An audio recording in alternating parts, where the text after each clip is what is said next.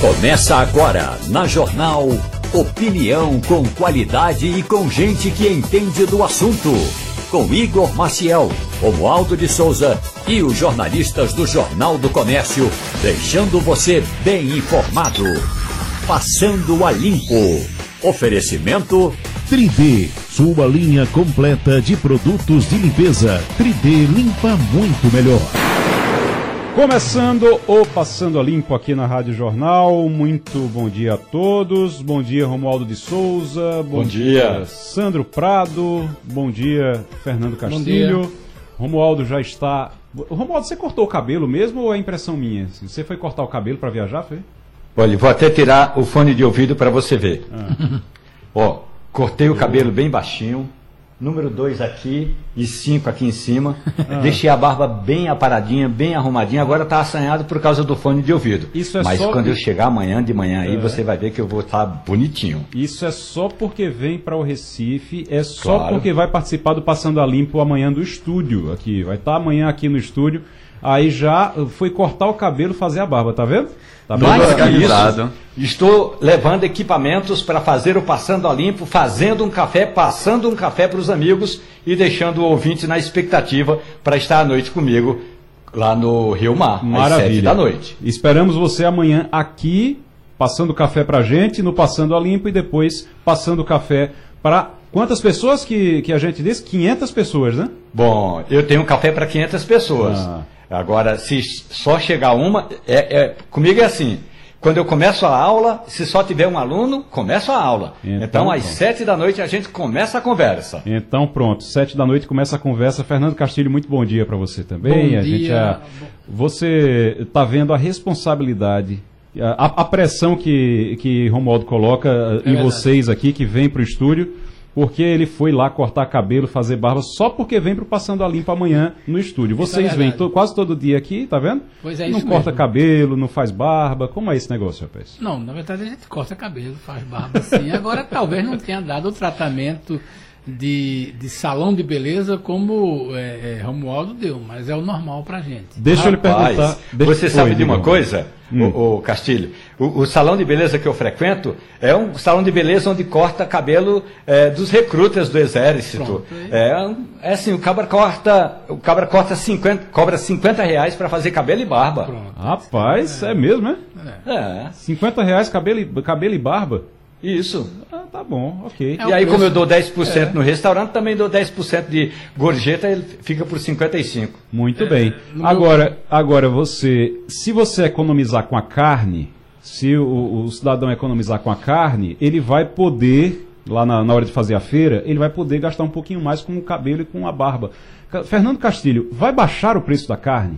A Olha, carne vai ficar mais barata em 2023? Conte isso, essa novidade pra gente aí. Olha, a tendência é que sim.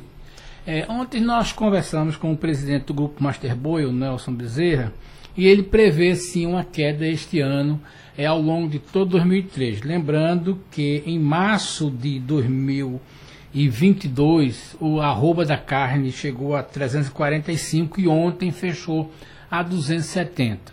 E aí qual é a explicação disso? Primeiro, é, chega o tempo de maturação da vaca, né, que já produziu o bezerro, que já pariu o bezerro e aí, em 2021, 2022, é, não tinha isso. Então, em 2023, essa vaca está é, pronta para o descarte. Então, hoje no mercado tem essa oferta de descarte de vacas para o abate. Paralelamente a isso, houve também, é, por força disso, o crescimento natural do bezerro. Então, hoje o bezerro virou um garrote, virou um boi, e ele também está sendo oferecido. Então, é uma velha lei da oferta e da procura que está sendo oferecido mais carne para o mercado. E aí o preço do frigorífico naturalmente baixa e, segundo o Nelson, a tendência é que esse valor né, se prolongue ao longo do ano exatamente pela oferta de matéria-prima. Lembrando que você tinha o mesmo fenômeno 21 e 20, faltava boi no pasto, né? Então o garrote estava muito novo, a vaca ainda estava parindo, então agora chega o momento do descarte dessa vaca. Lembrando que isso é um ciclo natural. E o Brasil vem encurtando o tempo de crescimento do bezerro para no máximo hoje 30 meses. né, já foi quatro anos, hoje é 30 meses no máximo, uhum. que ele está um, um, um garrote bom. E a vaca, você tem um período, um ciclo de vida que ela precisa ser abatida normalmente, porque ela já fez tantas parições, que é a época do descarte. É isso que está provocando essa, essa queda é, no preço da carne, que é uma coisa natural no mercado Brasil, que tem o maior plantel do mundo. Professor Sandro Prado, se a, a, gente tiver realmente uma redução no preço da carne, se a gente tiver uma, uma redução, a gente está prevendo aí que vai ter uma redução no preço da gasolina, do combustível, por exemplo, porque já deve aumentar daqui a pouco com a volta do ICMS. Mas é, se a gente tiver essas baixas realmente, se elas se sustentarem, tem condição de a gente pensar em algo diferente para os juros, por exemplo, no Banco Central? Tem, sem dúvida alguma. É, nós temos, depois dessa redução do preço dos combustíveis pela Petrobras, a inflação desse mês de maio ela deve ser bem pequena. O acumulado nos últimos 12 meses vai estar tá forçando, de uma certa forma, que nessa próxima reunião do Copom é, nós tenhamos já uma primeira redução na taxa de juros. Agora a gente tem que lembrar do seguinte: os meses de julho, agosto e setembro do ano passado, é. nós tivemos deflação por causa de uma estratégia feita pelo governo Bolsonaro, que foi a estratégia fiscal, que é justamente o que agora vai estar tá voltando. A última parcela dessa conta está voltando agora em junho com o, o, o retorno total é, desses tributos. Então, a lógica do governo é justamente que com essas reduções tenha mais um instrumento, mais uma força para que o Copom diminua um pouco já nessa próxima reunião de junho é, a taxa de juros Selic. Então, o Romualdo, Glaze Hoffman finalmente vai ficar feliz com o Banco Central porque ela a, a, mulher reclama, viu? Glaze Hoffman reclama que não é brincadeira, de tudo. Aliás, eu acho que o, o, o colocaram, não, ela não tem cargo no governo, o cargo dela é reclamar, ela reclama de tudo. É, a presidente nacional do Partido dos Trabalhadores não tem reclamado apenas da política do Banco Central. Aliás, política que o governo tem influência, porque não é o presidente que toma a decisão sozinho. O presidente toma a decisão com um colegiado. O Banco Central é um colegiado. Agora, o que ela tem reclamado mais, supostamente, é a legitimidade do presidente do Banco Central. Porque ela tem dito, e tem escrito isso, que esse presidente, o presidente do Banco Central, não foi escolhido por nós, eles. Então, significa na prática que Gleisi Hoffmann vai ter de esperar mais pelo menos um ano. Aí sim, no ano que vem, o presidente Lula pode indicar o novo presidente do Banco Central, que vai ser sabatinado pelo Senado. Mas, por enquanto, essa é a política. Banco Central independente, mandato do presidente não coincide com o mandato do presidente da República, porque senão vira festa. É, a ideia é exatamente Foi. essa. Se ela está reclamando, assim, ela está fingindo que não entende a regra, né? Ela, ela finge que não entende para poder fazer média com o eleitorado dela. É. Só sendo, porque a, a ideia é exatamente essa. A ideia é exatamente que você não tenha o presidente do Banco Central ele é, é, sendo escolhido logo no início do governo por um pelo presidente que está ali assumindo porque senão você vai ter você não você vai ter uma quebra ali de continuidade você imagina o que é que a gente teria agora se quando o Lula assumiu já tivesse trocado o presidente do Banco Central tinha virado tudo de cabeça para baixo já. É, eu acho que o, o, que tem acontecido é porque é uma regra nova então é o é. primeiro governo que não pôde escolher o presidente do Banco Central. Então eu acho que todas essas reclamações, principalmente midiáticas, elas são de uma certa forma importantes muito para mostrar de que agora o presidente Lula não vai escolher o presidente do Banco Central de imediato, assim como fez em Lula 1, Lula 2, assim como fez Dilma, assim como fez o presidente Jair Bolsonaro. Então é um novo momento da economia brasileira que não vai acontecer apenas no governo Lula, mas nos próximos uhum. governos. Isso é, se a regra não for mudada. É. Lembrando que nesse Congresso aí, mudar essa regra é muito difícil. Eu acho que o Congresso, o novo Congresso, né, do, do qual 57% foi reeleito, não vai fazer isso. Então, é, é aquilo que já tem sido escrito por outros analistas. Olha, o governo Lula não pode achar que vai reescrever a história ou reescrever as leis, né, porque assumiu, porque ganhou a eleição. 57% dos deputados e mais de 40 senadores né, estavam o ano passado, estavam em 2021, estavam em 2020 votando essas leis. Então, por mais que você tenha pressão nas redes sociais, essa coisa não vai ser mudada, porque isso vai ser cobrado. Então, eu acho que é, uma, é um debate interessante, mas, é, por exemplo, vamos imaginar que em 24 Lula é, é, indique o presidente do Banco Central. E aí, é, num eventual, se o presidente não fosse reeleito, entrasse um outro presidente, como seria o comportamento do PT, dizer assim, olha, a gente tem que manter o presidente do Banco Central, porque ele é o cara que a gente escolheu, tudinho. É, é o embate político. A gente às vezes se choca isso, mas é sempre lembrar. O embate político entre oposição e governo é uma coisa normal. O que eu acho que surpreende é o nível, primeiro, a baixa qualidade dos debatedores, o nível de agressão pessoal, mas é embate. A gente, quando olha o noticiário internacional, né, o embate, cara, se eu voto contra, porque o meu partido é oposição. Não tem essa negociação que a gente tem no Brasil, Igor. É verdade. Olha, deixa eu chamar aqui você também para acompanhar no Instagram da Rádio Jornal arroba Rádio Jornal PE, arroba Rádio Jornal PE, se acompanha tudo por lá, tudo que a gente está produzindo por lá no, no, Inclusive tem recortes aqui, viu? Os, os chamados recortes do Instagram. Você. Tudo que a gente está discutindo aqui, o pessoal vai lá, faz o recorte, coloca também no Instagram para você ver os trechinhos no, no, na rede social. E Rádio Jornal PE, arroba Rádio Jornal PE, é o endereço. Tem uma enquete lá também que você pode participar. Aqui, ó, a enquete de hoje, que está lá já. Presidente da Câmara de Vereadores do Recife, Romerinho Jatobá, diz que a Federação Pernambucana de Futebol é omissa ao supostamente não enfrentar a violência no futebol. Você concorda sim ou não? E as pessoas estão lá respondendo. Muita gente dizendo que concorda com ele, é, acho que a maioria dizendo que concorda com ele aqui, concorda que a federação é omissa em relação à, à violência no futebol. A gente está falando muito desse caso do Vinícius Júnior, lá na Espanha, e é muito sério, é muito importante, mas a gente tem que também aproveitar esse momento para falar sobre as coisas que acontecem aqui. Porque nesse, nessa semana morreu torcedor. Mais um. Mais um torcedor, uma briga de torcida, na, antes de começar um jogo, do mesmo jeito, a mesma coisa que a gente já está acostumado a ver aqui: bandidos que se vestem de torcedores, que fingem ser torcedores e vão para as ruas brigar e acabam cometendo esses crimes, cometendo inclusive homicídios. Então, coisa muito séria que a gente precisa realmente discutir aqui também.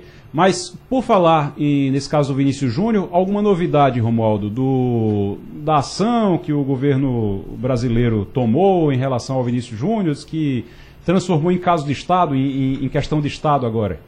Pois é. O, o, que inicialmente o Itamaraty, o Ministério das Relações Exteriores do Brasil, queria era trazer fisicamente a embaixadora da Espanha para uma conversa. Ocorre que a embaixadora Má Fernandes Palacios não está no Brasil. Então, houve uma conversa por telefone. A chefe da divisão de Europa e América do Norte no Itamaraty, Maria Luísa Scoleri, se não me engano, Escorel, Escorel, isso, é, entrou em contato, falou com a embaixadora da Espanha e disse: o governo brasileiro, oficialmente, está cobrando explicações quais serão as as atitudes jurídicas que o governo espanhol vai tomar nesse sentido. O que mostra ou que demonstra é, que o Ministério das Relações Exteriores do Brasil oficialmente cobrou do governo é, da Espanha medidas enérgicas para acabar com, de vez com essa onda toda aí é, de racismo, inclusive contra o jogador brasileiro Vinícius Júnior. E já na linha conosco, o presidente da OAB de Pernambuco, doutor Fernando Ribeiro Lins. Doutor Fernando Ribeiro, é, seja muito bem-vindo ao Passando a Limpo, muito bom dia. Bom dia, Igor. Satisfação falar com você e com os seus ouvintes. Doutor Fernando Ribeiro Lins, presidente da OAB de Pernambuco. O senhor está em Brasília ou está em Pernambuco? Estou em Brasília, Igor, ainda. Está em Brasília tem, ainda.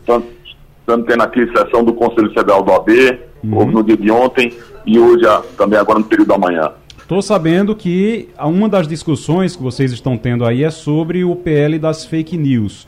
Como é que vai ser a posição da OAB em relação a isso? Tem gente dizendo que é censura, tem gente dizendo que é necessário, tem gente dizendo que é exagero. O que é que a OAB diz em relação a isso? Olha, Igor, é um tema que, primeiro, primeiramente a gente tem que realmente debater bastante o que vai impactar no dia a dia de todo, toda a população brasileira, tá certo? E aqui a gente começou a debater ontem, não findou ainda esses debates, tá certo? Para a gente ter uma conclusão do posicionamento do Conselho Federal, mas o que a gente tem observado aqui, sabe, Igor, é uhum. é que a maior parte aqui do, dos colegas advogados são 27 estados, então cada um deles tem três conselheiros federais. Né? O entendimento é que a gente precisa realmente regulamentar alguns temas para que a gente possa evitar que isso fique, fique nessa, nessa, nesse limbo sem exatamente uma definição sobre determinados temas. E se não houver definição pelo Poder Legislativo, né, o Poder Judiciário vai poder julgar as questões que chegam à sua apreciação com base em princípios, né, em jurisprudência, o que não é o ideal. Né? Então, assim, o Conselho, o Federal da OAB está discutindo esse tema, provavelmente vai ser no sentido de a gente poder definir exatamente essas principais questões que estão surgindo, as discussões sobre a responsabilidade dessas big techs, não é isso? Para que a gente possa ter realmente uma, uma melhor uma melhor, vamos dizer assim, apreciação quando as questões chegam até o Poder Judiciário, Igor. Eu vou dizer uma coisa ao senhor, antes de passar aqui para os meus colegas aqui de bancada, eu vou dizer uma coisa ao senhor. É... Vocês estão desde quando? Desde ontem discutindo isso? Ontem. Desde Exato. ontem. Então já tem aí 24 horas, mais de 24 horas que estão discutindo esse assunto ainda não chegaram a uma conclusão. Vão chegar, claro, mas ainda não chegaram à conclusão. Essa discussão vai até. termina hoje não? É, é, vai, vai depender exatamente do encaminhamento que se dê. Né? Uhum. O que a gente observa que alguns colegas querem até que essa discussão, discussão seja estendida ainda mais. Uhum. Né? Porque é um tema que a gente vai é, tratar em que pese já, tá, já tivesse funcionado há algum tempo, tá certo? Mas só chegou a discussão da, vamos dizer assim, da população de modo geral, da, da, das entidades da sociedade civil agora, né, quando a gente viu exatamente a aceleração da apreciação desse tema junto à, à Câmara dos Deputados. Igor. Sabe por que, é que eu estou lhe perguntando isso? Porque eu imagino que você junta, a gente está falando de uma lei, você junta um monte de advogado, que deve ter muita gente aí para discutir essa lei. É uma lei, claro, complexa, que envolve muita coisa, mas você junta esse monte de gente para resolver. E vocês não conseguiram resolver rápido, mas o Congresso queria votar. O Congresso queria votar em regime de urgência rápido, sem muita discussão. Então a, gente vê o, a preocupação, aumentou minha preocupação agora, porque quanto mais rápido isso for votado, mais a gente vai ter certeza de que a coisa não foi discutida o suficiente, porque... Exatamente, é, é... exatamente Igor. Veja, veja você que é praticamente unanimidade quanto a essa questão do regime de urgência. Uhum. Esse tema não pode ser eh, votado a toque de caixa. Isso. Tem que ser é, é, é esgotadas as discussões, não só por aqueles que têm formação jurídica, Igor, mas também, por exemplo, os meios de comunicação. Sim. Precisam ser ouvidos, isso é extremamente importante. Eu vou fazer aí em Pernambuco, tá certo? A gente está programando um seminário para reunir não só advogados, é, é, políticos, mas também integrantes dos meios de comunicação, para que a gente possa esgotar ao máximo a discussão desse tema, Igor. Deixa eu passar agora para Romualdo de Souza. A gente está conversando com o doutor Fernando Ribeiro Lins, que é presidente da OAB em Pernambuco, está em Brasília, junto com os outros presidentes da OAB, discutindo o PL das fake news. Romualdo. Fernando Ribeiro Lins, muito bom dia para o senhor. Bem-vindo a esse frio de maio em Brasília. Aliás, hoje acordou, amanheceu aqui com 12 graus de temperatura. Agora, se a temperatura na cidade é baixa, eu queria saber se o tempo esquentou na ordem dos advogados do Brasil. Há uma corrente de juristas que diz que boa parte ou alguns de, dos artigos desse projeto de lei é pura censura. Há aqueles que não, que acham que é importante que tenha uma regulação. Qual é a, a, a, palavra que o senhor dá à sociedade Fernando Ribeiro Lins? Olha, Romualdo, satisfação falar com você. Realmente a temperatura aqui em Brasília está mais fria, mas o clima realmente está bastante quente aqui na, nas discussões. Né? Para você ter uma ideia, a gente tem uma diversidade muito grande né? de forma de presidentes com formação, com origens, com convicções muito diferentes, né? No Brasil, aqui somos mais de um milhão de advogados, né? Então, as discussões realmente atenção tanto nessa questão de, de, da importância da gente definir, como se realmente é necessária a criação desse órgão regulador. Ora, se a gente já tem um poder judiciário para decidir aquelas questões é, é, que se tornam litígio, né, qual a necessidade de se criar esse órgão regulador? Eu, particularmente, ao mesmo tempo que eu concordo que há exatamente a definição é, é, de algumas obrigações que essas big techs devem ter, né, algumas, algumas responsabilidades né, que devem ser bem delimitadas, mas ao mesmo eu sou contra, eu sou contra se criar esse órgão regulador. Eu acho que se a gente tem uma legislação né, e temos exatamente o poder judiciário aí que tem essa função, né, qual a necessidade de se criar esse órgão censor? Né? E é sempre importante a gente observar que esse, o poder judiciário ele é um ente neutro. Então, se o Poder Legislativo, legislativo legisla, o Poder Executivo coloca em prática, a gente tem que ter o terceiro, quem vai julgar. E não permitir que um órgão que fique dentro do Poder Executivo, seja lá sujeito a quem, quem quer que seja, ao presidente ou a, a, a algum ministério, né, não há como se permitir que esse órgão venha exatamente a poder é, aplicar penas ou até vedações no funcionamento dessas, dessas empresas de comunicação, né, que também são esses provedores. Doutor Fernando Ribeiro Lins, presidente da OAB em Pernambuco. Sandro Prado. Fernando Ribeiro, meu presidente da OAB aqui de Pernambuco. É, uma das questões que parece que há muito forte aí em Brasília são lobby de alguns grupos, como é o caso das igrejas, dos políticos, em relação a essas punições que podem ser advindas é, dessa censura, de uma certa forma, dessas fake news. É, o senhor tem presenciado aí esse lobby, alguns grupos que querem ser excluídos desse tipo de monitoramento das mensagens postadas nas redes sociais? Olha, o que a gente tem visto é que exatamente é, alguns advogados que sejam por suas convicções ou até pelas suas áreas de atuação, que são mais vinculados a determinados setores, sempre tem esse, vamos dizer, esse objetivo né, de procurar eximir é, é, é determinadas entidades a responderem pelos atos. Né? É, é, esse vai ser o grande desafio de a gente encontrar um ponto de equilíbrio, né? de poder responsabilizarmos quem usa indevidamente os meios de comunicação, são as redes sociais, né? daqueles que realmente é, exercem de forma, vamos dizer assim, de boa fé, né? o, o a, a ampla discussão, é, é, a livre expressão né, é, de opinião. Então, assim, esse, essa dificuldade é que a gente vai exatamente, através dessas discussões, poder dirimir para que a gente veja a melhor forma dessa, dessa legislação que está sendo discutida aqui em Brasília. Né? Agora, evidentemente, evidentemente que a gente é, tem que ter em mente né, que a gente não pode criar esse órgão censor. Você tem uma legislação que define quais são os crimes, define quais são as obrigações dessas empresas né, de tecnologia, né, não pode, ao mesmo tempo, permitir que haja a criação de, novo, de uma nova entidade que funcione, na verdade, como órgão censor. Né. Como eu coloquei, eu acho que o Poder Judiciário tem essa função de poder, de forma neutra, né, decidir se aquela norma né, foi exatamente é, é, desrespeitada por algum tipo de entidade. E aí também é, evidentemente, estabelecer as multas, as penalidades devidas.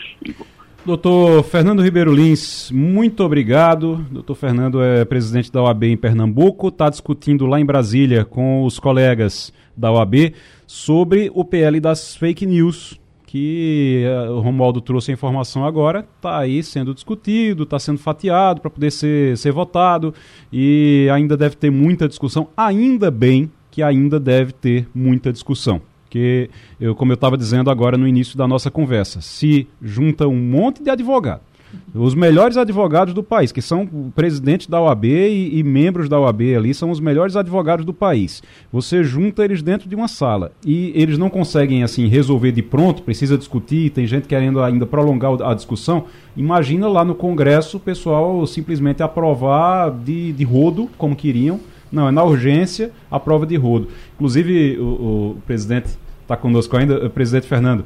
O, eu estava dizendo, essa, isso, eu alertei para isso quando disseram, não, vai ser votação em regime de urgência.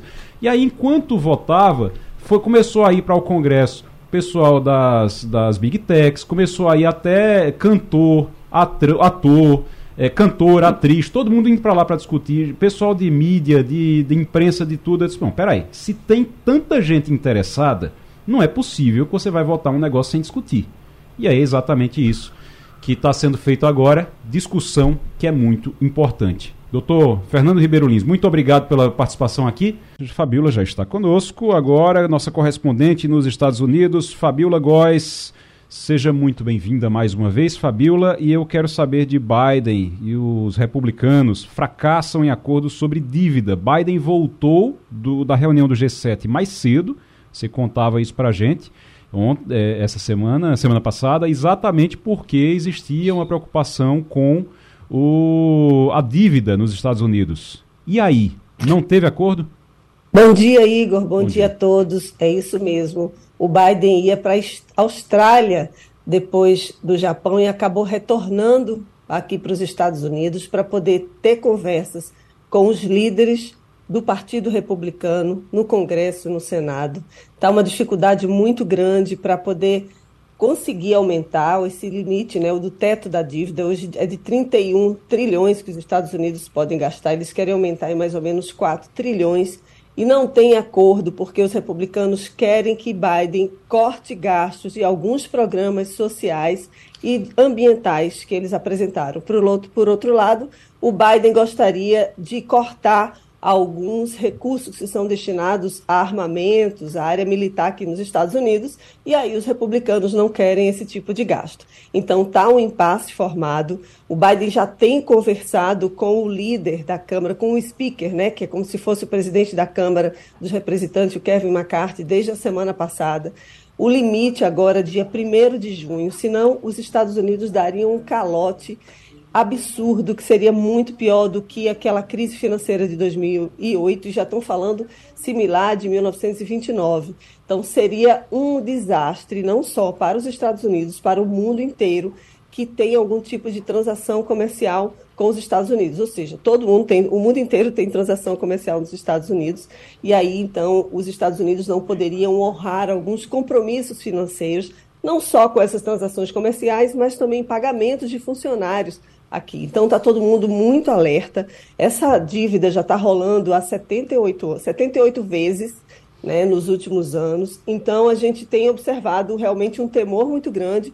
Mas, por outro lado, os especialistas dizem que eles vão fazer de tudo para evitar esse calote e ainda mais agora num período em que o Biden se lança né, a candidatura dele para presidente novamente, para mais um mandato aqui nos Estados Unidos. Então, realmente está tendo um esforço muito grande do Partido Democrata, até dos republicanos também, uhum. porque tem muito republicano que apoia esse aumento no endividamento americano. Fernando Castilho. Bom dia, Fabiola. Lembrando que isso é uma coisa bem típica dos Estados Unidos quando acontece esse tipo de evento, o governo americano fica literalmente sem caixa e diz assim: olha, não tenho como pagar porque o Congresso não me autorizou a pagar. Não tem essa história de sacar descoberto, não. Mas, Fabiola, é, queria que você falasse um pouco da repercussão aí é, da, do final da reunião do G7.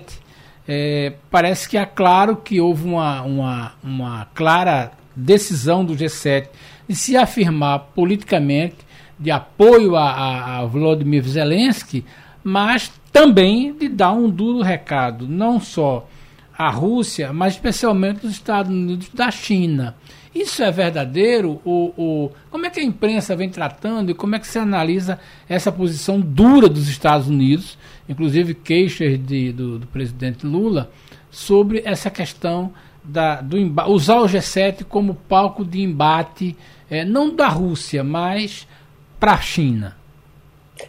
Bom dia, Castilho. A repercussão realmente é nesse aspecto, tirando um pouco o cenário de guerra, que eu vou falar daqui a pouquinho, mas começando aí da importância do G7, o que, que esses países industrializados, né, os, os mais ricos, tirando a China, o que, que eles estavam pensando em fazer. Né? Inicialmente falaram de uma pauta de combate à fome, também uma pauta de meio ambiente, que é uma pauta muito forte do governo brasileiro, mas o fundo é que no fundo surgiu mesmo para que reforçar a liderança dos Estados Unidos, liderança do Ocidente, no Mar do Sul da China, no, no Sul global, porque a China e a Rússia elas, eles estão tomando alguns espaços, principalmente na África e nos países em desenvolvimento, de espaços que eram ocupados pelos Estados Unidos e nos últimos anos foram deixados de, deixado de lado. Prova disso é que o G7 convidou, o primeiro-ministro do Japão convidou o Brasil convidou a Indonésia, convidou a Índia a participar desse encontro tão importante que ocorreu em Hiroshima. Foi o cenário de guerra que acabou a guerra mundial com a bomba, né? Então, a gente tem observado que há uma, uma liderança aí dos Estados Unidos para tirar esse foco de Rússia e da China, mas também o cenário também que ficou muito claro aí, foi do cenário de guerra, o Zelensky apareceu lá, não estaria, vamos dizer assim, marcado um, um, acontecimento dele, um aparecimento dele, apesar de que o Brasil e outros países, obviamente o Japão já tinha sido é, informado que ele poderia aparecer. Aí virou um incidente diplomático entre o Brasil e a Ucrânia, porque o Lula estava esperando o Zelensky, 3 e 15 da tarde lá no Japão. O Zelensky simplesmente não apareceu porque estava em reunião se não me engano, com, com o Vietnã, o presidente do Vietnã, chegou 15 minutos atrasados, aí Lula entrou numa outra reunião, e aí tentaram remarcar, o, né, o Itamaraty tentou remarcar com o Zelensky, não conseguiu, ou seja, o, o, governo brasileiro meio que levou um bolo do Zelensky, mas isso pode ser entendido de uma maneira assim, tem uma outra opção, que é, por exemplo, não foi simplesmente um problema de agenda, mas um recado do Zelensky para dizer que não está gostando né, dessa aproximação do Brasil com a Rússia. Né, o, o chanceler chanceler Celso Amorim esteve com o Putin e só depois foi lá para a Ucrânia, se, Ucrânia se reunir com Zelensky. Então, o Brasil já deu declarações de que quer um acordo de paz, mas para isso a Ucrânia deveria, entre aspas, é, permitir que a, a Crimeia fique com a Rússia e o Zelensky não está gostando nada disso, então pode ser um recado nesse sentido também. Então, tem sim uma repercussão do que o G7 discutiu, e foi um, um, recado também muito duro contra a China no relatório dele final que eles apresentam, mas também teve uma repercussão muito grande em relação à guerra, e no Brasil que se repercute mais obviamente, é, é, esse, essa falta de entendimento, vamos dizer assim, entre a Ucrânia e o Brasil. Fabiola Góes, direto dos Estados Unidos, conversando com a gente no Passando a Limpo, Romualdo de Souza. Fabiola Góes, muito bom dia para você. Essa história do Grupo Wagner, que são mercenários. Eu, eu, olha, se no interior de Pernambuco a gente tinha os cangaceiros, tinha os matadores de aluguel, o grupo Wagner é aquele tipo de gente que recebe uma boa quantia para ir para uma guerra, independentemente do lado em que eles estejam. Eles estão ali para guerrear. E aí, como é que está essa ação do Grupo Wagner? Inclusive, eh, tem uma, uma história de que a Ucrânia teria controle de alguns prédios, mas o Grupo Wagner tem informa divulgou informações, Fabiola, de que eles estão avançando. E aí? O, o Wagner está ganhando essa disputa? Bom dia, Romualdo. O Grupo Wagner tem ganhado também o cenário e as notícias internacionais, porque eles estão anunciando que ganharam Bakhmut, que é uma cidade que para a Rússia é estratégica, para avançar mais nesse período de guerra. Já são 225 dias de batalha, é a batalha mais longa nessa guerra. Está é, tá sendo feita ali em Bakhmut, e o Grupo Wagner está dizendo que já tomou a cidade. A própria Ucrânia nega que isso tenha acontecido, fala que os seus próprios soldados ucranianos estão avançando, que estariam conseguindo ganhar mais território. E é uma polêmica muito grande nesse grupo Wagner, porque tem umas duas semanas mais ou menos, o líder anunciou que estavam faltando equipamento para os soldados lutarem na guerra e perderam muitas vidas por causa disso, de um erro de estratégia, vamos dizer assim, da Rússia. Então a gente está observando que tem uma guerra aí de narrativas, vamos dizer, dos dois lados, né, para dizer quem é que está ganhando nesse momento. O Putin, ele está, ele tá, não, obviamente, ele não diz que, que há separação entre as forças russas na Ucrânia nessa guerra. Né? Eles falam também que há uma, um ataque, que houve um ataque em uma cidade russa na, na noite de domingo, se eu não me engano, então, seria uma ofensiva, vamos dizer, dos ucranianos. Aí, enquanto isso, o Zelensky, que estava lá na, no G7, consegue de Biden uma conversa bilateral. uma conversa e uma, uma, vamos dizer assim, um protocolo, vamos dizer, de intenções de que os Estados Unidos iriam ceder o F-16, que são caças muito potentes, para a Ucrânia, com a garantia de que a Ucrânia não entraria com esses aviões na Rússia, que aí haveria um, um né, seria a guerra iria escalonar, vamos dizer assim, para um outro país, e os Estados Unidos também não querem isso. Então a gente tem ao mesmo tempo em que essa guerra de narrativa entre esses dois países, o, o Ocidente continua comprometido com a guerra na Ucrânia e essa guerra continua assim sem nenhuma previsão de quando vai acabar comprometido menos Lula, né? Parece que Lula destoou de todo mundo no, no G7 e chamou atenção exatamente por isso. Eu queria, uh, o tempo da gente está encerrando, eu preciso chamar o intervalo agora, mas é, só trazer uma informação aqui, Fabiola, que você trouxe, e aí eu quero só, bem rapidinho, só para você me, me trazer essa informação. Trump tem aí, se ele é o favorito dos republicanos para ele trazer, ele ser o candidato republicano. Mas se ele for candidato, ele perde a eleição. Tem, essa, tem uma, uma pesquisa com isso, né? Já? É isso mesmo. Por quê? Porque a maioria dos americanos não quer Trump, não quer que Trump seja em torno de 60%, não quer que Trump seja candidato à reeleição aqui nos Estados Unidos. Né? A reeleição não, no caso, ele ser candidato novamente à presidência dos Estados Unidos. E aí, por outro lado, tem uma, uma resistência com a imagem do Biden, mas que está sendo muito trabalhada, e também a imagem da Kamala Harris. Tem outros republicanos que estão lançando, inclusive é o único senador negro pelo Partido Republicano, Tim Scott, que formalizou sua pré-candidatura à presidência dos Estados Unidos. Então, o Trump, cada dia mais, ele está numa situação complicada aqui no cenário político americano. Muito bem. Fabiola, obrigado pela participação mais uma vez aqui. Fabiola Góes, direto dos Estados Unidos, a nossa correspondente em Washington, conversando com o Passando a Limpo. Intervalo e a gente já volta. Passando a Limpo. Fernando Castilho, você está acompanhando essa situação de Marina Silva com Lula mais uma crise ali de Marina Silva com Lula. Vai se resolver isso como? E qual é o problema? Afinal, qual é o problema? Tem um danado de um poço de petróleo que ela não quer que seja explorado, que o governo está dizendo que não tem problema porque está muito distante da costa. Afinal, está distante ou não? É. Bom, vamos Vai acabar dizer... com a Amazônia, não? Não, acho que não. Olha, é importante o nosso ouvinte entender o seguinte: esse debate no Brasil ele está ocorrendo pelo menos seis anos atrasado, porque na Goiânia Francesa, que é junto a menos de 100 quilômetros de onde seria a pesquisa desse poço, a exploração já começou. Já tem, a, a Guiana Equatorial já trabalha lá com a, com a Exxon, com a Rex, com a CNOC da China. Eles já estão tirando petróleo lá. Hum. Certo? Então já está questão... tá explorando já lá, existe já tá petróleo, isso uhum. já foi decidido há quatro anos, eles já estão botando. E tem uma série de outras empresas, como a, a, a Total Energia, a, a Repson, a, a Fronteira Energia, outras empresas né, do mundo que estão também fazendo prospecção lá, não no sentido de prospectar, mas como organizar os campos de exploração. Por quê? A ideia que se tem é que ali é de fato um novo pré-sal. Então, esse debate no Brasil é um debate que chega, no mínimo, atrasado, por quê? O que está se discutindo, o que está se gerando esse estresse é se o Brasil pode ou não furar um posto de pesquisa.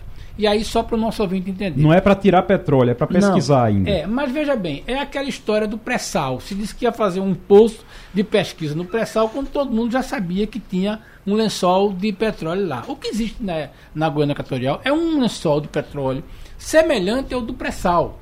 Não, é, não, se discute no meio dos engenheiros, dos pesquisadores, se tem ou não. Se discute como fazer. Agora, existem obrigações legais no Brasil para que você, para começar a explorar, primeiro faça um posto de pesquisa. Então o cara vai botar lá o canudinho vai dizer tem, e aí a gente define o cronograma. Claro que esse embate vai é, é, pelo, pelo lado do Ministério do Meio Ambiente, vai ver aquele todo discurso. Agora, eu não vou entrar na área de Romualdo que pode falar politicamente. Do ponto de vista técnico, de engenharia, a exploração do chamado a margem equatorial já começou. Está sendo feita pelos nossos vizinhos. E Marina Silva está fazendo confusão por quê? Ela está fazendo. Aí Romualdo pode explicar melhor. Agora, lembrando que se não fizer isso aí, não vai parar na Guiana Equatorial. Eles vão explorando lá tudo a mesma coisa. E o Brasil vai ficar dependendo apenas da bacia potiguar que é que fica no leste do Rio Grande do Norte. Ô Romualdo, afinal, Marina Silva está fazendo essa confusão por quê? Explique aí pra gente. O problema todo é que essa confusão ambiental tem um quê também do presidente do Instituto Brasileiro do Meio Ambiente, que é o IBAMA, e que o IBAMA disse à ministra que se o governo abrir essa possibilidade de pesquisa, portanto não é ainda de exploração, isso pode é, mostrar uma certa fragilidade na política ambiental brasileira. Foi isso que ficou dialogado, foi esse o diálogo do presidente do IBAMA com a ministra do Meio Ambiente. Então Marina Silva já disse, ó, oh, não, que não é para ter, porque a gente precisa preservar a Amazônia. Acontece que há quem diga aqui em Brasília que não se preserva a Amazônia apenas abraçando árvores. É possível abraçar as árvores, preservar a Amazônia e explorar petróleo, como diz Lula, a mais de 500 quilômetros de distância da costa. Pois é, exatamente isso. Isso é, uma, é, algo que me chama a atenção, porque é mais uma briga de Marina Silva, é mais uma vez Marina Silva fazendo confusão. Não digo que o que ela defende esteja, que ela esteja incorreta, que ela esteja errada, não. Tem que defender mesmo. Tem que defender. Ela tá ali é o papel dela. Agora você também não pode se transformar em trava para tudo até quando assim. E, e, outra coisa, Marina Silva também tem uma história que ela mergulha, ela desaparece quando o assunto não é, não diz respeito ao, ao a base eleitoral quando dela. Quando ela não está entregando. Quando ela não, quando não diz respeito à base eleitoral dela, ela desaparece, ela some. Ela já foi candidata à presidência da República, mas durante todo esse último período agora, ela era muito criticada agora no período do governo Bolsonaro porque existia muita polêmica, muita coisa que se queria a opinião dela, que se queria a opinião de líderes, de lideranças no Brasil e não se encontrava Marina Silva. Marina Silva desaparecia. E aí só aparecia realmente quando vai se aproximando da eleição, ela aparece novamente. Mas, é, é, e quando está no governo, é para essas brigas, para essas confusões. Agora, se ela esperava outra coisa do governo Lula ela é quem menos devia estar surpresa, porque ela já esteve no governo, já teve os mesmos problemas e agora acreditou que ia ser diferente. Realmente eu não consigo entender, é difícil de entender Marina Silva. Mas vamos conversar, a gente já está conectado agora com o deputado federal Silvio Costa Filho, está conosco agora. Deputado Silvio Costa Filho, muito bom dia. Não vou lhe perguntar sobre Marina Silva, não, viu? O senhor me, o senhor me escuta? Bom, escuto, Igor. Bom dia, bom dia a você, bom dia, Romualdo. Bom dia a todos que fazem a Rádio Jornal. É uma alegria de poder participar desse bate-papo na manhã de hoje. Estamos também aqui com Sandro Prado e também com Fernando Castilho.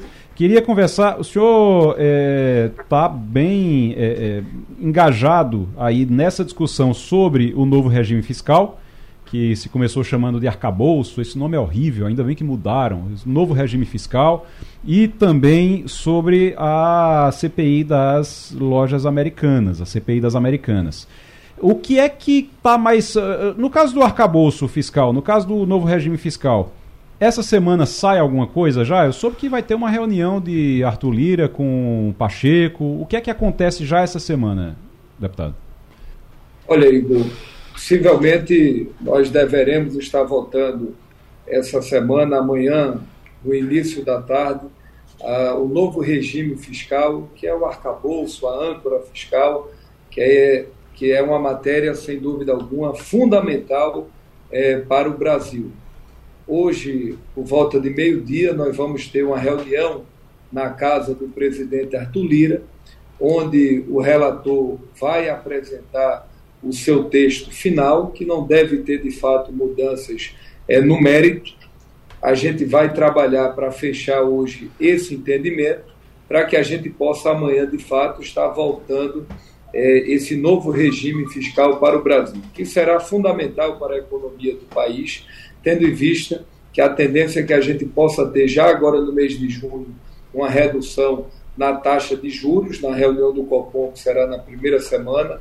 Nós temos uma perspectiva da gente poder reduzir os juros futuros, que isso vai atrair cada vez mais investimentos nacionais e internacionais para o Brasil.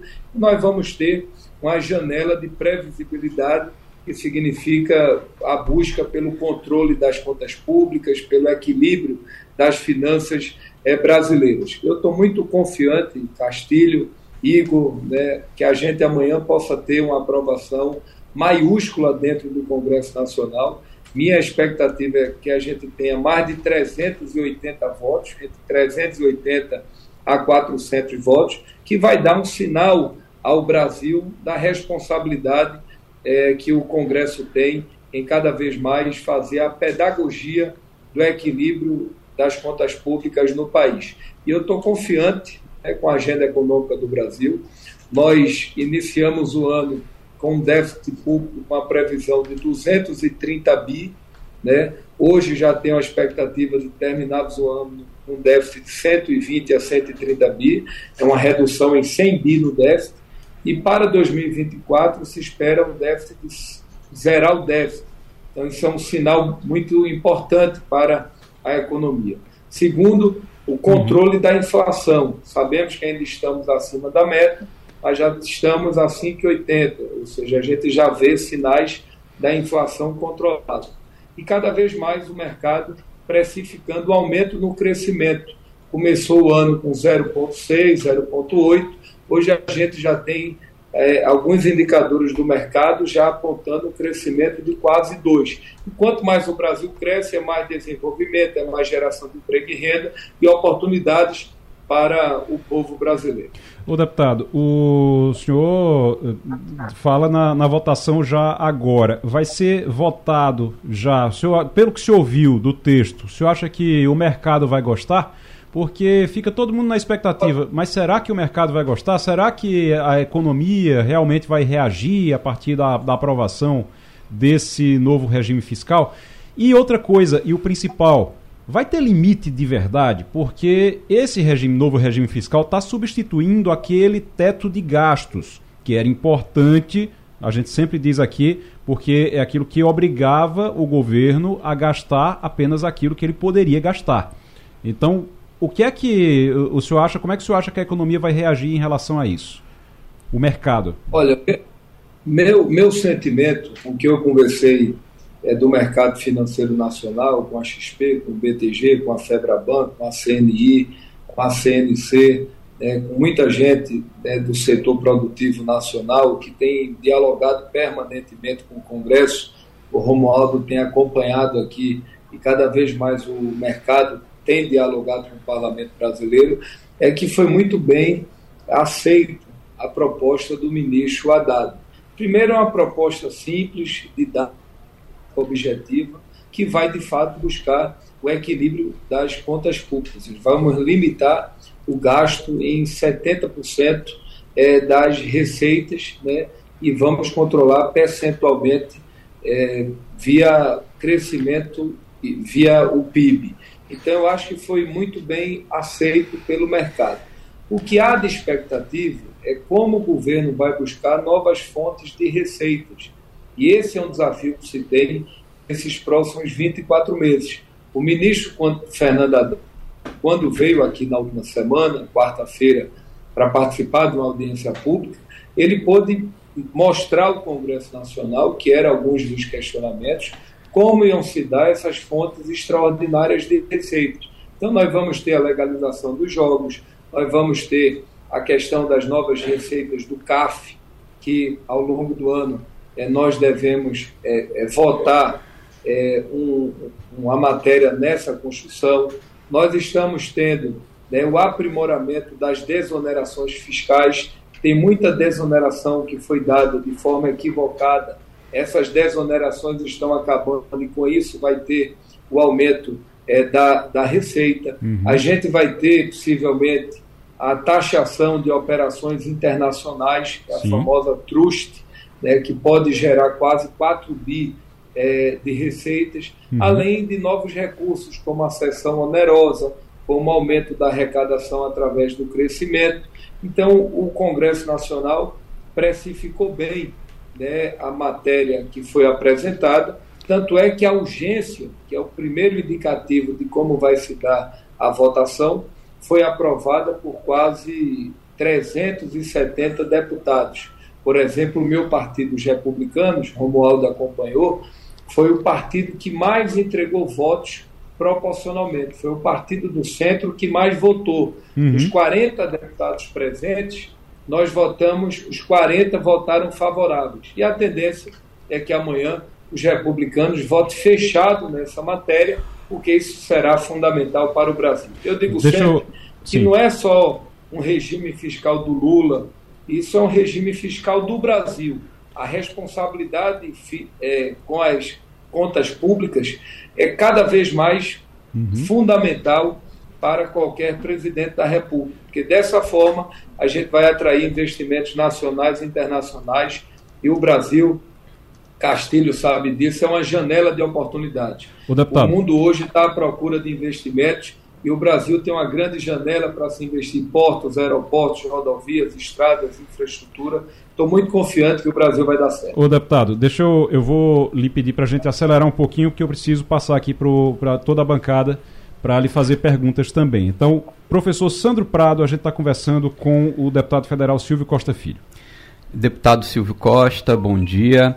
É, nós sabemos dia, da importância é, dessa nova regra, desse novo regime fiscal para o Brasil, né, da ideia de Fernando Haddad de ter colocado isso em votação, mas o que a gente está percebendo é uma convergência muito grande entre governo, partidos de centro, inclusive partidos de oposição, como o senhor mencionou, muitos votos já se conseguiram para aprovação desse novo regime fiscal, que obviamente vai ajudar o governo a investimentos, a programas de transferência de renda, mas me parece também que vai premiar deputados e partidos com bastante dinheiro para a gente continuar nessa lógica da gastança. Ou seja, o novo regime fiscal, ele só está focado em aumentar gastos, em ter mais dinheiro para gastar, não só para o governo federal, mas principalmente também para deputados e senadores. E não vai haver nenhum aperto em relação a corte de despesas, a corte de gastos, é, que será votado é, juntamente com isso? Muito boa pergunta, Sandro. Primeiro, é importante registrar que o que é do Congresso Nacional, isso já está na nossa lei orçamentária anual.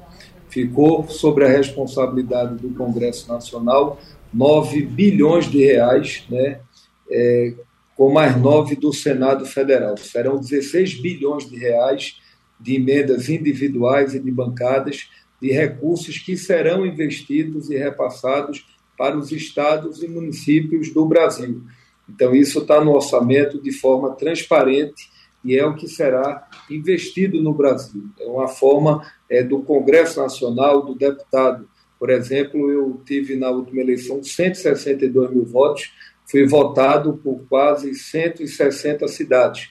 E nós temos hoje 40 a 50 municípios a gente tem uma atuação permanente. Então, para levar asfalto, levar saúde, levar investimentos na educação, infraestrutura, é uma forma do parlamentar poder atender né, os municípios das pessoas que acreditaram é, no seu é, uhum. trabalho. Segundo, né, quando a gente fala em redução de despesa, o governo está procurando buscar a eficiência do gasto público. Ele está fazendo um amplo trabalho de racionalização para tentar buscar o gasto ruim né, e melhorar e transformar em gasto bom. Uhum. O governo está fazendo né, e buscando a eficiência para se poder reduzir despesas. Agora é importante que a gente possa dizer que nós temos aí duas fontes importantes. Primeiro, nesses últimos 12 anos, o Brasil deu de desoneração tributária, né, de desoneração fiscal, quase 600 milhões de reais.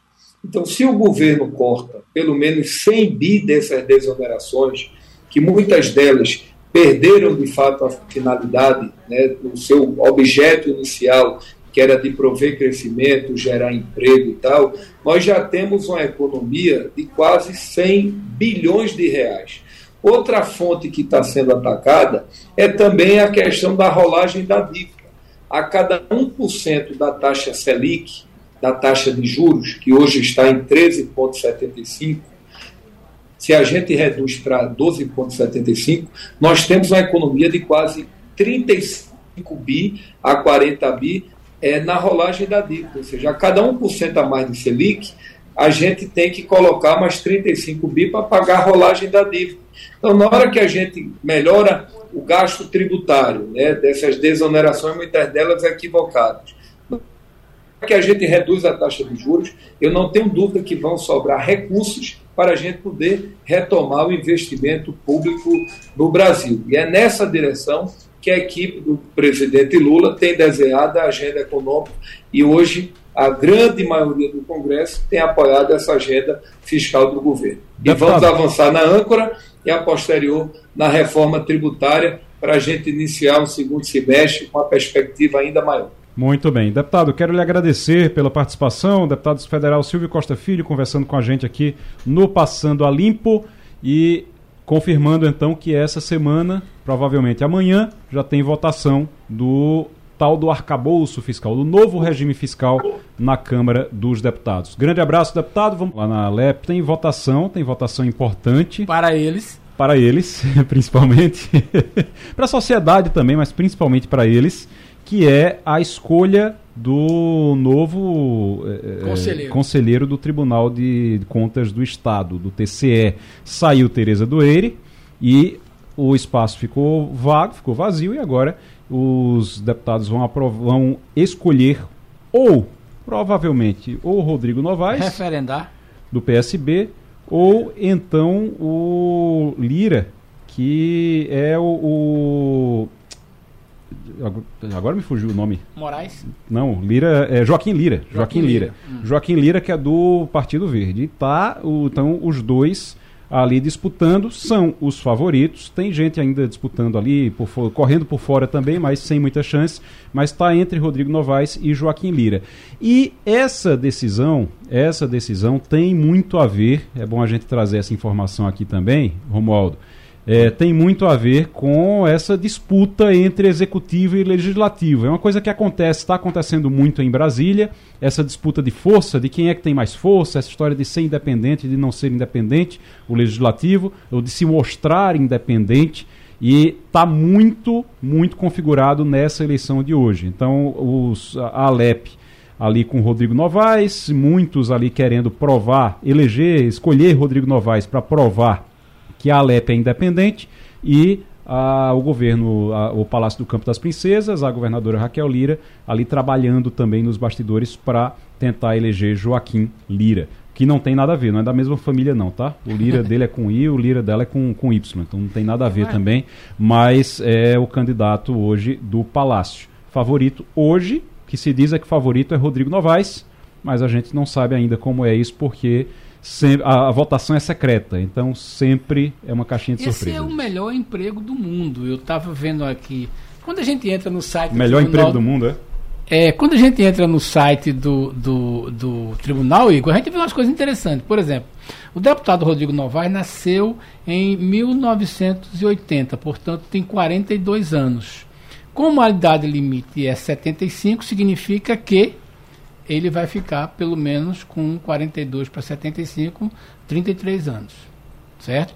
Mas não é só ele. Se a gente olhar direitinho, por exemplo. É porque é um cargo, chama, não é um cargo vitalício. Você fica até se aposentar. É. Você fica até se aposentar. E a, o, o, a, o limite é, é 75 anos. É. Recebendo ali um salário de quase 40 mil Exatamente. reais. Exatamente. Né? Então, por exemplo, o próximo a sair, né, vão ser Ranilson Ramos, né? Que vai ficar lá quando completar. Depois tem o Rodolfo e o Valdeci, que só saem em 2044. Sai em 2044 ainda. É, é uhum. o conselheiro Marco Loreto só, de, só deve sair também. Aliás, 41. O conselheiro Marco Loreto deve sair em 41. Carlos Novaes em 49, né?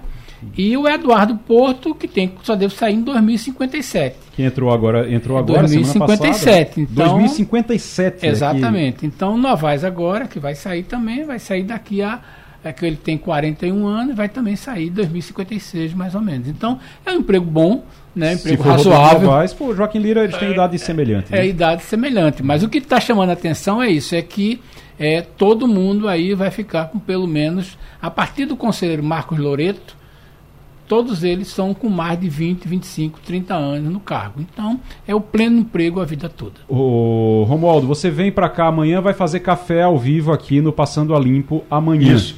vai Isso. fazer também café lá no Rio Mar. E você fica, fica por aqui ainda até quando? Tem. Bom, dependendo do convite do Ciro, Ciro hum. Bezerra, eu fico Sim. até sábado. Caso contrário, eu volto na sexta-feira. Mas como ainda tem tempo dele me convencer, talvez eu fique até sábado. Mas o que importa. Ele vai é ter que, que pagar a taxa para remarcação da sua passagem desse jeito.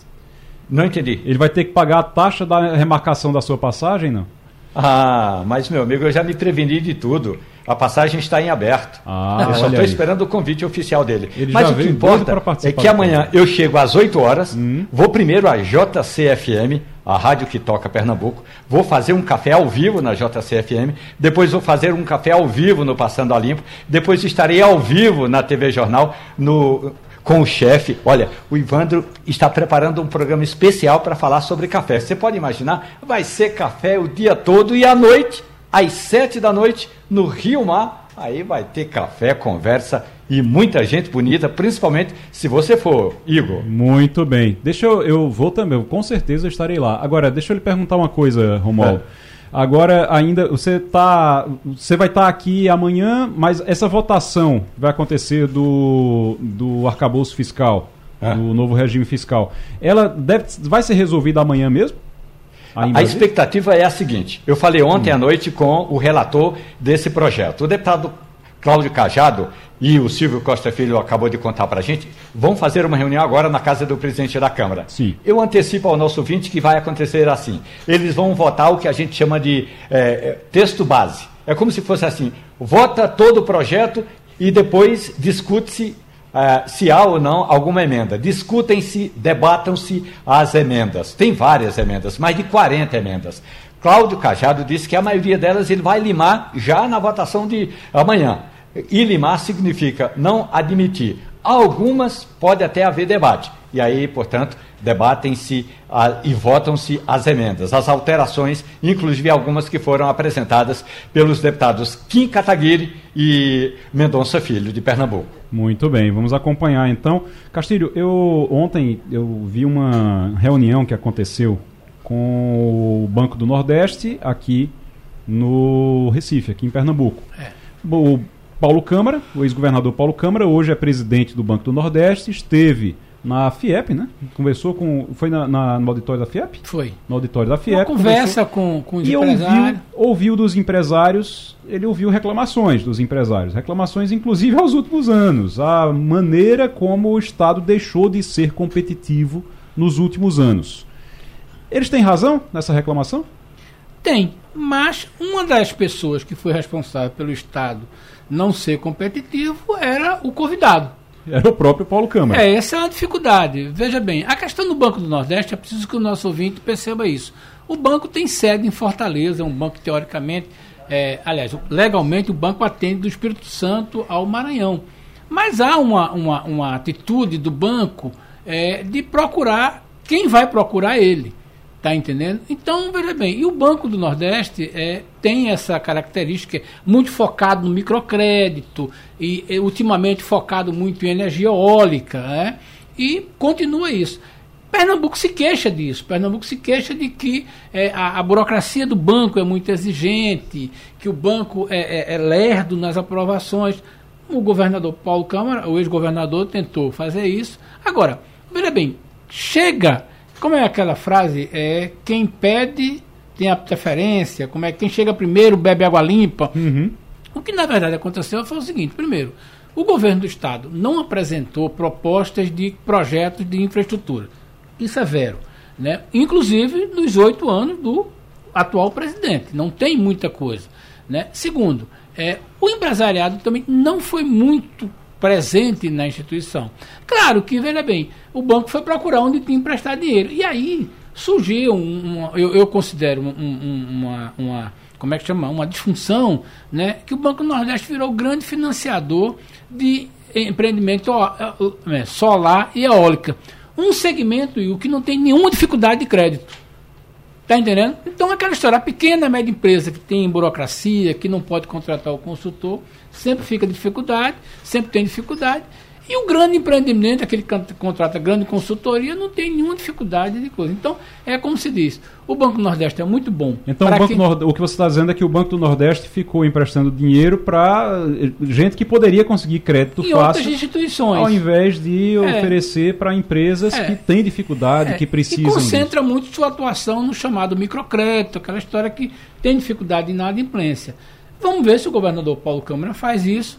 Agora, a queixa dos empresários pernambucanos, que não é só dos empresários pernambucanos, é dos outros estados, é que a burocracia do banco, a exigência do banco, as garantias que o banco exige, tornam esse, esse dinheiro, o acesso quase impossível. Agora você acha, Sandro? É, o BNB ele é um banco de fomento, né? Então nós temos lá é, o melhor crédito que se tem para empresas é no BNB e a maioria desses financiamentos, vamos supor que você vai financiar uma máquina, né? Essa máquina, obviamente, ela vai ficar é, de posse do banco até que todos os pagamentos da parcela sejam efetuados. Para isso, a empresa ela tem que apresentar o balanço, tem que apresentar toda a sua parte contábil para que o banco tenha minimamente a garantia de que a empresa vai honrar com seus compromissos. Sim. É um banco de fomento que tem taxas muito melhores do que os bancos comerciais. No entanto, obviamente, não é para qualquer um esse financiamento. E cada vez mais está apertado. Então, talvez essa seja a reclamação, mas também uma própria defesa do banco para não emprestar o Léo a qualquer é, um, não receber e, obviamente, ter que aumentar a taxa de juros para quem paga direito. Então, o Banco do Nordeste ele é um grande banco de fomento, mas não é para qualquer empresário conseguir financiamento nele. Mas vocês acham que Paulo Câmara resolve isso? Olha, eu torço que sim, eu torço que o banco seja mais, mais assertivo nessa questão de emprestar dinheiro, não só aos pernambucanos, mas ao, ao, ao, ao aos demais estados. É, é aquela história, você vai, se, se compromete, dá as garantias, a taxa é boa, mas tanto que a taxa é boa, o banco fica se protegendo muito. É? E, e é sempre bom lembrar, é, o, quando a gente olha a participação do banco na economia, ela não é tão forte, ela está diminuindo. Uhum. O banco devia ser, o banco que é muito forte na economia do Sará, tem placa do Banco Nordeste, é um banco que no, no, no na, nas outras instituições, né? Então algumas empresas que têm maior porte vão, vão através de outros, outro, outros dinheiros, outras taxas e tentam fazer isso. Se o governador Paulo, o ex-governador Paulo Câmara tornar isso dinâmico, né? facilitar mesmo, ir atrás das empresas e sentar com a postura de que nós vamos resolver o teu problema, essa coisa é melhor. O problema, Igor, é que hoje o cara não está nem atrás de dinheiro para investimento a longo prazo.